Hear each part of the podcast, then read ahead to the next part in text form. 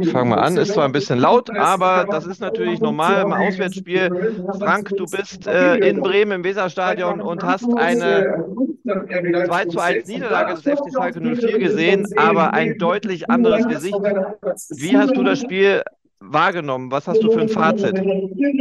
Ja, also man muss sagen, obwohl Schalke verloren hat, äh, war das eigentlich die beste Saisonleistung. Endlich wurde auch mal Fußball gespielt. Endlich gab es auch mal Kombinationen. Umso bitterer äh, ist die Tatsache, dass Schalke jetzt äh, die siebte pflichtige Niederlage in Folge kassiert hat. War die Bundesliga-Niederlage, sogar die achte Pflichtspiel-Niederlage. Und da ist natürlich ein weiterer Nackenschlag. Das ist bei aller Freude über die spielerische Aufwärtsentwicklung ist das natürlich äh, wieder ein Nackenschlag, keine Frage. Ja gut, siebte Niederlage in Folge in der Bundesliga und auch dieser Negativrekord, ähm, 35. Spiel, damit den KSC quasi eingeholt.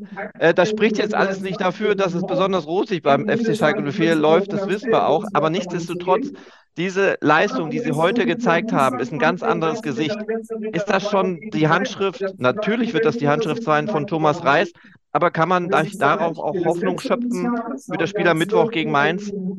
Einerseits kann man Hoffnung schöpfen, ohne Zweifel. Andererseits äh, sagt die Bundesliga-Erfahrung, wenn du solche Spiele verlierst, wo du eigentlich die bessere Mannschaft bist, dann ist die Gefahr sehr, sehr groß, dass du absteigst. Denn heute war Schalke, selbst der Stadionsprecher Arndt Zeigler, der ja aus dem WDR auch bekannt ist, hat äh, eindeutig gesagt, äh, dass Werder heute Glück gehabt hat. Und äh, das zeigt ja schon, äh, wie gut Schalke war. Aber für diese Komplimente kannst du dir nichts kaufen. Du hast jetzt verloren und man muss jetzt auch abwarten, wie das äh, was das für eine äh, Konsequenz hat in psychischer Hinsicht. Ja, aber glaubst du nicht, dass man sich darauf ein bisschen aufbauen kann? Man hat ja gesehen, dass es funktionieren kann. Es war ja viel ja, Pech man, auch da, ne? Ja, natürlich. Äh, man kann sich, natürlich kann man das aufbauen. Aber andererseits, äh, auch dieses Spiel hat gezeigt, äh, Schalke ist immer wieder mal für gravierende Fehler gut. Heute war es leider Tobias Mohr, der beim 0 zu 1 äh, kolossal gepatzt hat. Und äh, wenn sowas passiert, äh, das hast du natürlich auch im Hinterkopf. Äh, mhm. Aber Fakt ist, äh, jetzt musst, stehst du noch mehr unter Druck gegen Mainz und äh, du musst sehen, äh, dass du jetzt den Bock irgendwie umstößt. Sonst kann man heute Schalke eigentlich keine Vorwürfe groß machen. Äh, es war eine spielerische Weiterentwicklung zu sehen. Spieler, gerade im Mittelfeld, Monet und Kral haben mir sehr gut gefallen. Aber es hm. nützt ja alles nichts, wenn du keine Punkte holst. Ja, was macht man jetzt die nächsten Tage? Ist ja nicht viel Zeit. Ne? Mittwoch geht es dann ja schon weiter. Ja, am besten da, da anknüpfen, wo du heute aufgehört hast, ja. obwohl sich das ein bisschen platt anhört. Aber ja.